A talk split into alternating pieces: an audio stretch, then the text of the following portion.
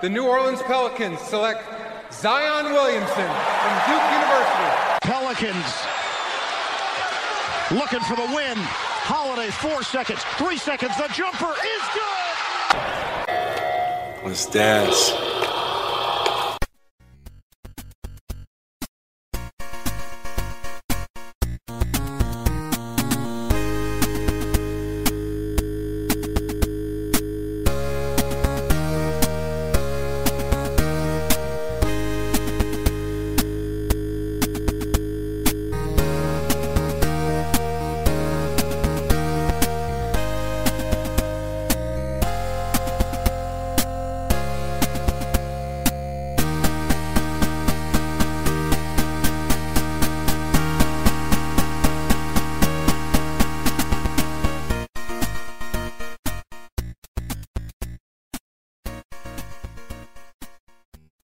Olá, olá, amigos. Estamos aqui para mais um episódio do Let's Dance Podcast. Após um período longe, falha na produção, vamos fazer esse sobre o nosso querido New Orleans Pelicans.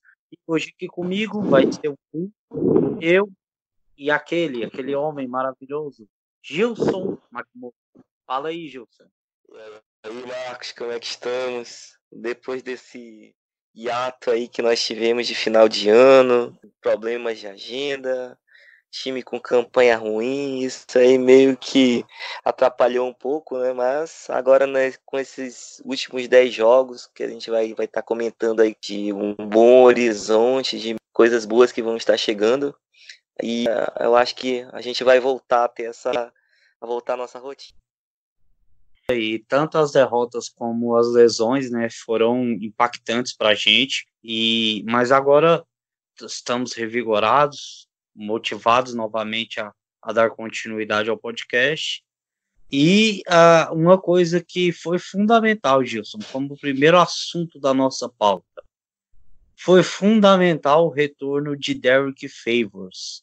Depois que ele voltou, e principalmente depois que ele voltou ao time inicial, uh, voltou a ter mais minutos ali nos, nos, primeiros quatro jogos ele teve uma média ali de, de 15 a 20 minutos, mas depois que ele voltou ao time inicial, seis vitórias, três derrotas, é, um, um momento novo para o Pelicans na temporada. É, o que você acha assim que o Derrick Favors mais impactou nesse seu retorno? Olha, é, primeira coisa, né? O que a gente mais lê, né, nas os comentaristas, nas entrevistas que o, a, o staff o, e ele passa, né, é que esse sistema defensivo ele precisa de, de ter um, um center, né, um cara aqui em defesa, porque o nosso, o nosso, a nossa defesa de perímetro é muito boa, Porém, a defesa de, de garrafão, né, proteção do, do ar é muito, muito importante. Então, a gente estava sem uma peça aí que pudesse comandar isso, né? A gente estava com o Jackson Reis, que é um novato, muito cru, sem, sem leitura de, da defesa, também não tem os atributos físicos ainda para segurar os pivôs mais fortes. E o reserva era o Jalil Rocafort, que a gente já sabe que que nunca foi o forte dele e, e quando ele não está produzindo no NAC, ele compromete muito na defesa. Então o Favors, né, com, com, esse retorno, ele, ele mostrou que realmente esse sistema tem como funcionar, né? Mas, além disso, né, o que, que aconteceu, né? Os nossos veteranos, né, o, o Favors, o Holiday e o J.J. Redick, né, chegaram com a comissão técnica e também expuseram que, do jeito que estava o pace, né, muito alto, a defesa realmente estava sofrendo e eles não estavam conseguindo pontuar o suficiente para ganhar jogos, né? Então, com o retorno do Derek Favors, é, a gente teve essa, essa melhora, porque ele é um cara experiente, né? Um cara com 10, 10 temporadas nas costas, é um cara que é muito trabalhador. Ele é um cara, assim, um profissional, assim, de, de alta excelência, né? Então, assim, ele vai fazer todo aquele trabalho sujo que é preciso, principalmente quando a, o perímetro faz essa marcação mais forte. Se o adversário tiver um slash é bom é que acaba atacando a cesta, ele dá essa, essa proteção, né? Ele tem uma característica muito interessante que ele consegue saltar verticalmente e, e não, é, no caso, evitar é, aquele contato que gera, uma, gera uma falta, né? Então, às vezes, ele não precisa nem dar um toco, mas só de ele alterar a direção né, do arremesso do, do adversário já ajuda bastante no nosso para a gente coletar os rebotes e sair em contra-ataque. Né? Então, com esses ajustes, né, de do time jogar um pouco mais cadenciado e ter uma defesa mais forte, foi quando a gente conseguiu ter esse nesses últimos 10 jogos, né, a gente ter sete vitórias, né? Então, ainda brigar por essa oitava vaga aí. Bom, é, uma coisa que eu andei olhando as estatísticas, você falou muito da defesa, mas eu achei muito interessante também a melhora que teve no ataque com Derrick Favors.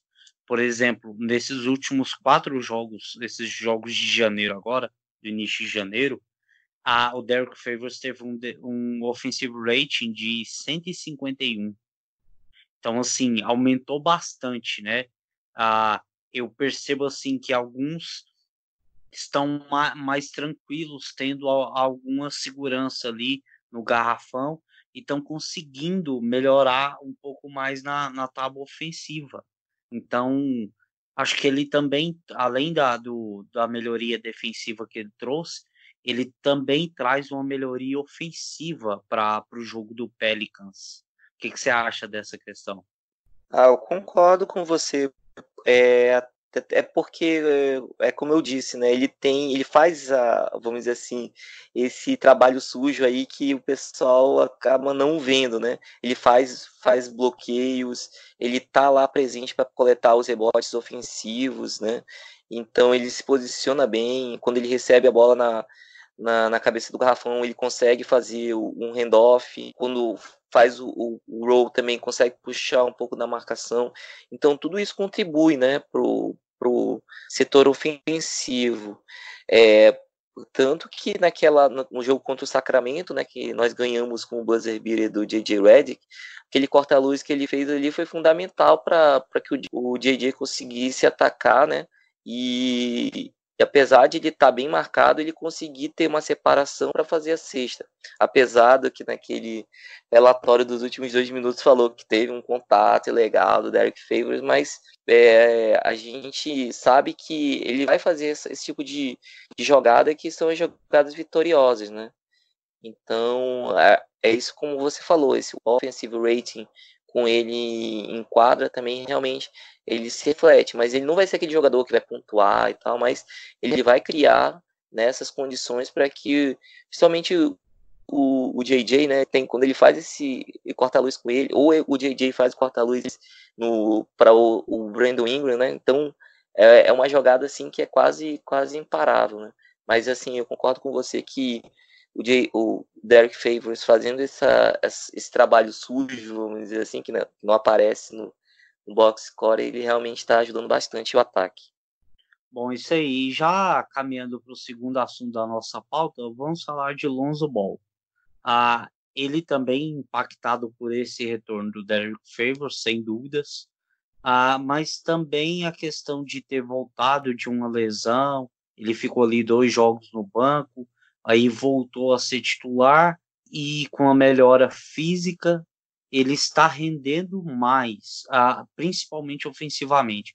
Defensivamente ele estava entre altos e baixos, mas ele, ele consegue ser um pouco mais constante. Mas agora, tendo uma boa média de pontos, ele passou aqui, é, foi três jogos seguidos sendo o cestinha do time.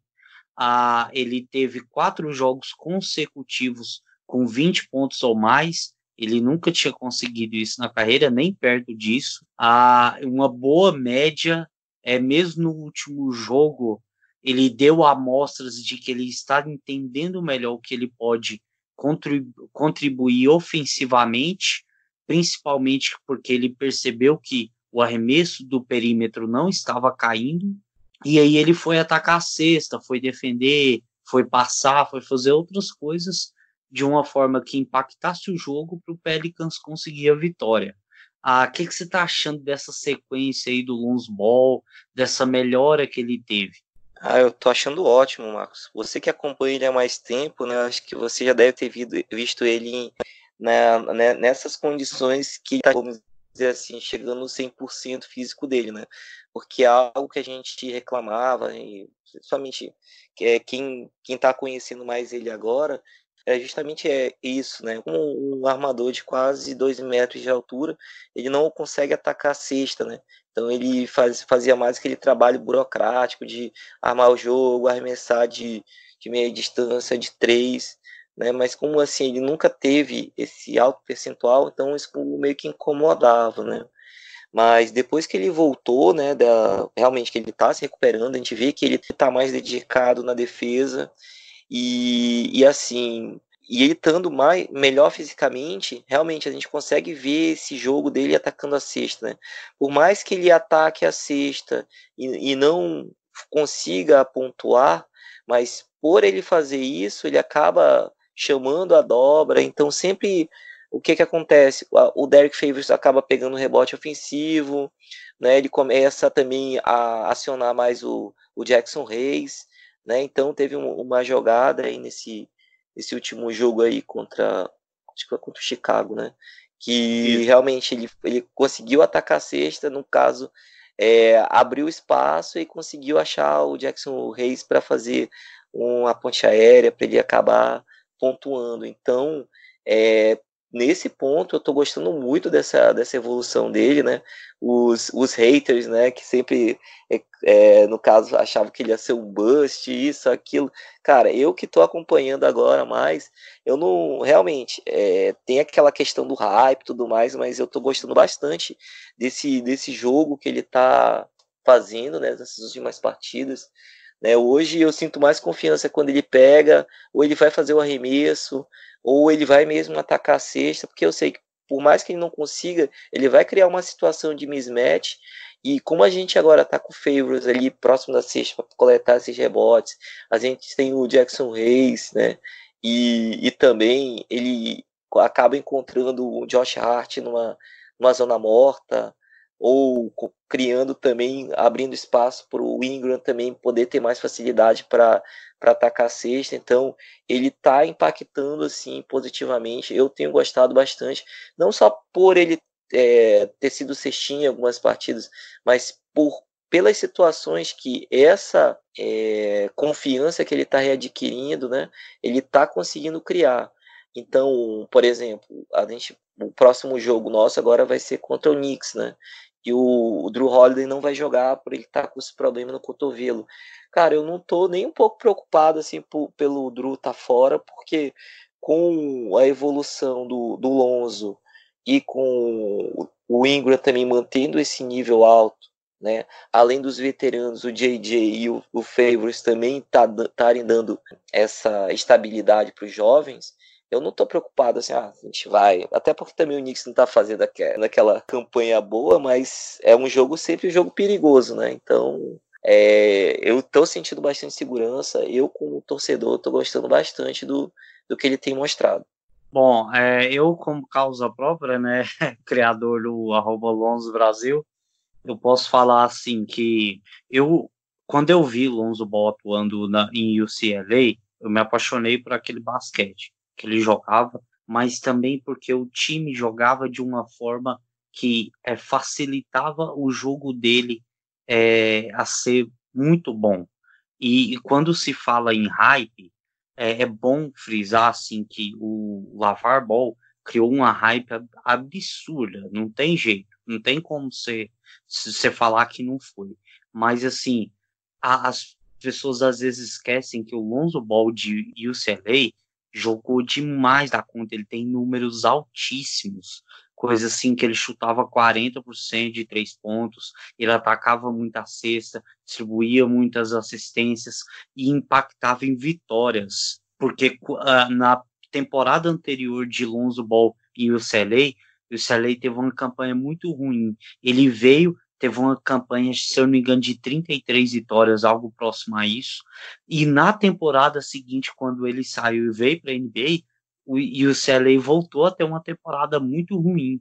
Então, assim, você vê que ele tem impacto em vitórias. Mas quando ele chegou no Lakers, ele tinha realmente problemas físicos e também técnicos em relação ao ataque. Por exemplo, atacar a cesta era muito difícil para ele, porque ele tinha uma dificuldade em finalizar. Nesses últimos jogos, nós estamos vendo ele marcar com floater, a mid-range, que ele dificilmente acertava, ele está acertando os arremessos de mid-range, ele mandou uns dois fadeaway aí, a lá Kobe Bryant, que eu te falava, maravilhoso ele acertando isso. E não só isso, ele está com 35,6% de aproveitamento do perímetro na temporada, e se você for pegar os números separados, em catch and shoot, ele está com 37,4%.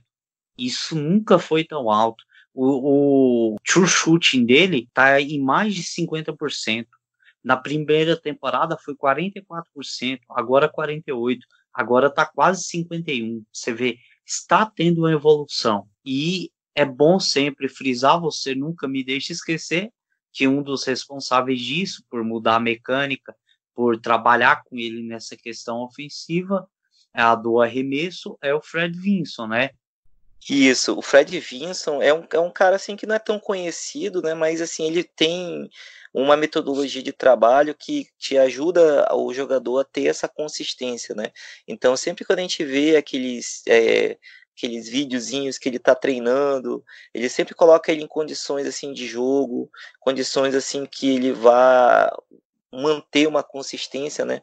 Então a mecânica, né, que todo mundo está elogiando agora, realmente foi um trabalho que foi construído desde a pré-temporada, mas assim, a gente tem que dar, a elogiar bastante o Lonzo por ele estar tá se esforçando, né? Então sempre que a gente vê os vídeos dele lá, ele sempre está é, trabalhando para melhorar, né? Hoje, quando ele vai bater um lance livre, assim, pô, eu não fico já tão receoso, né? Eu sei que, que ele, com aquela mecânica, ele vai conseguir ter uma repetibilidade, né?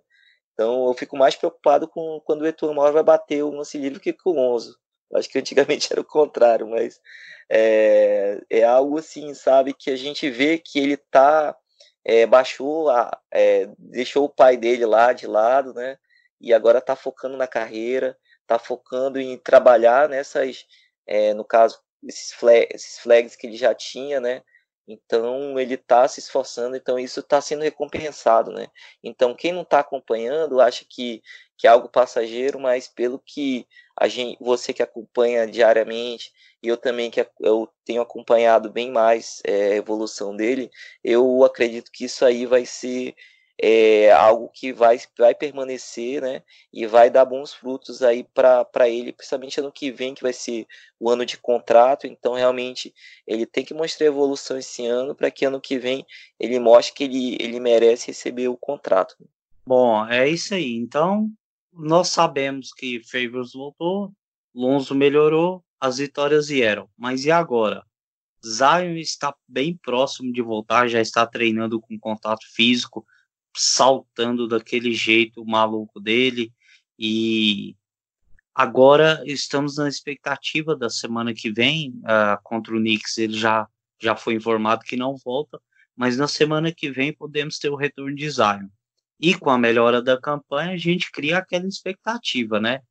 Dependendo da forma que Zion voltar, você acredita no Pelicans ainda brigando por aquela oitava vaga? Olha, pelos últimos 10 jogos, pela melhoria defensiva do time, né? E, e também com o Ingram brilhando, né? E, e o time conseguindo criar jeitos de ganhar jogos que estava perdendo no início da temporada, eu acredito em classificação, sim.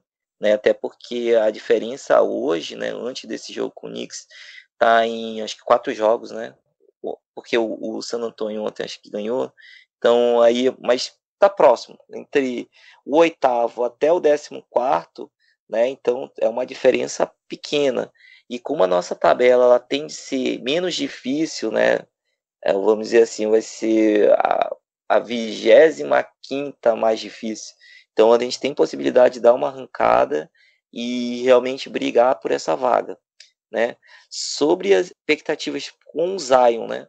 Saiu muitas notícias aí que é, o, o, cara tava reaprendendo a andar, o cara tava não, não sabia saltar direito, isso, aquilo, sabe? É, saiu muitas coisas na, na mídia aí, mas o que, que a gente tem de concreto com relação a isso, né? É, o Aaron Nelson, né, que é o cara que era responsável pela performance e desenvolvimento dessa parte física em Phoenix, então ele tem mais de 30 anos de experiência nesse, nessa atividade. Então, o que, que o trabalho que ele fez foi tentar alinhar né, a, a, a passada dele, né, andada, porque a gente vê que ele anda de uma forma um pouco fora do padrão normal, assim, né? Até pela questão do peso. Então, esse realinhamento aí, né, da, da, da passada, dos quadris, é, então isso que, no caso, era que ele estava sendo educado, né? O pessoal pensa assim, não, você, o, estão querendo ensinar o cara a andar novamente, é, não pode, porque isso vai interferir na performance dele, é, não trataram o ponto principal, que era o peso, e disso, daquilo, então, sabe, sa saem muitas notícias assim que é só mesmo para um furo, uma, uma comoção, algo assim, né? Mas o time tem trabalhado nessa recuperação dele justamente nisso. Ver quais são os pontos né, que realmente vão melhorar esse equilíbrio dele, principalmente na, na hora do, do pouso, né, que a gente fala assim, quando ele vai saltar, enterrar, que ele vai vai aterrizar, né, que para ele cair de uma forma que seja mais estável, para que os, os joelhos eles não sofram tanto. É, essa parte aí também das movimentações, ele tem treinado bastante movimentação, é, bastante também o arremesso também dele, né, algumas jogadas atacando a cesta. Então, assim, o trabalho tem sido feito com ele realmente está cauteloso até demais, né, que, que a gente estava esperando mas é algo que é justamente não pensando agora, né? Para essa temporada, mas pensando para ele daqui a uns 5, 10 anos de, de carreira.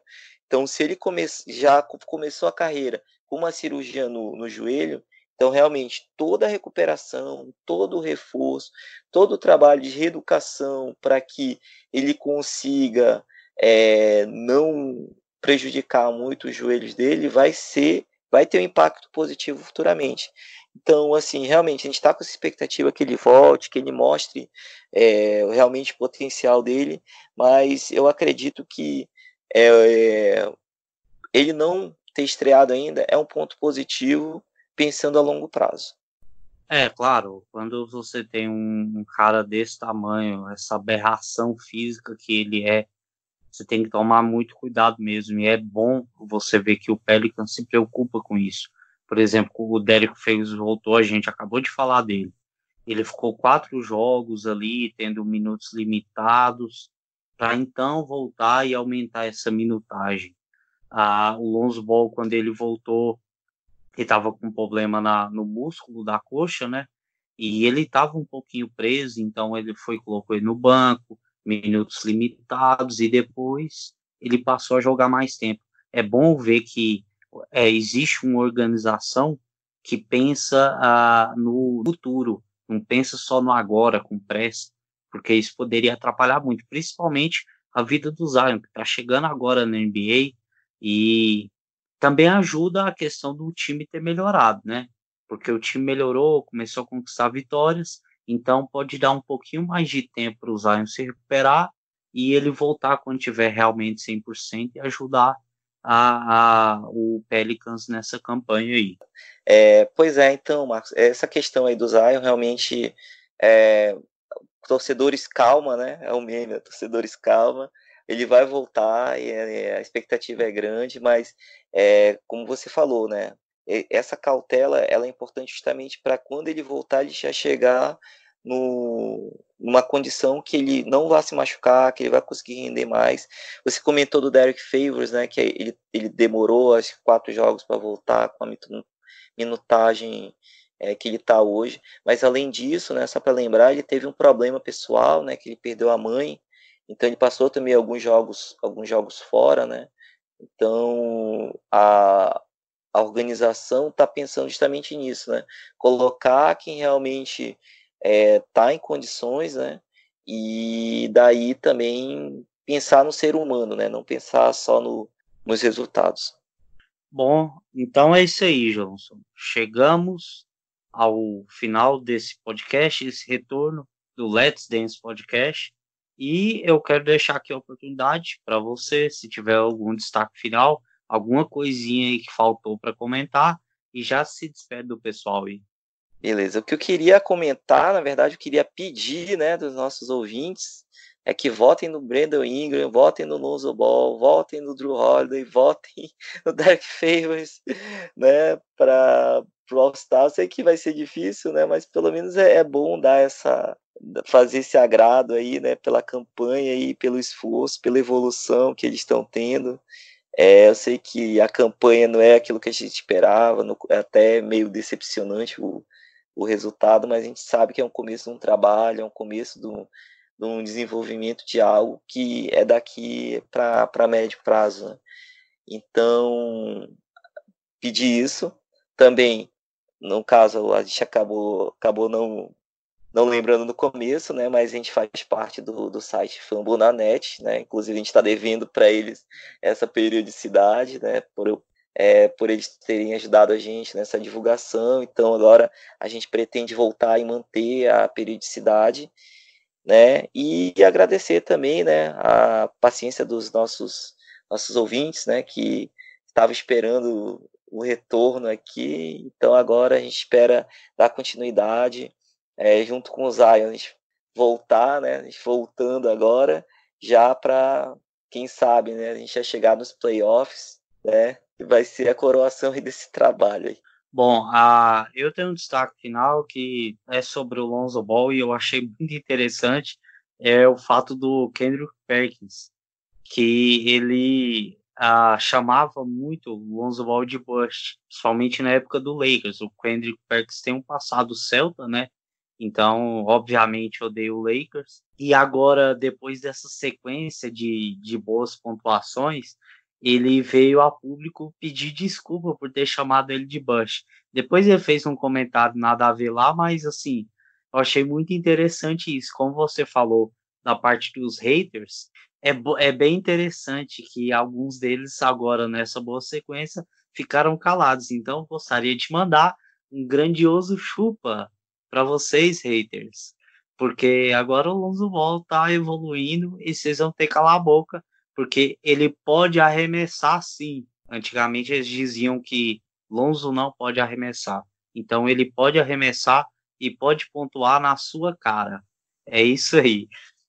Depois desse, desse de, dessa destilação de ódio, ai, ai. É, eu só quero agradecer a, a vocês, ouvintes, e todo o pessoal que segue as nossas páginas que falam do, do Pelicans, tanto eu, Lonzo Ball Brasil, como o No Pels Brasil, do Ivan, o Brandon Ingram do Rafa e do Renan, o Gilson Makimoto, que está sempre falando do, do Pelicans aí na timeline. Então, agradeço a vocês que nos acompanham e também ao Fumble na Net, né, que nos hospedam é, como podcast. E agradecer a vocês todos que chegaram ao final desse episódio. Eu só digo até a próxima. Até a próxima, meus amigos pelicanos. Tchau, tchau.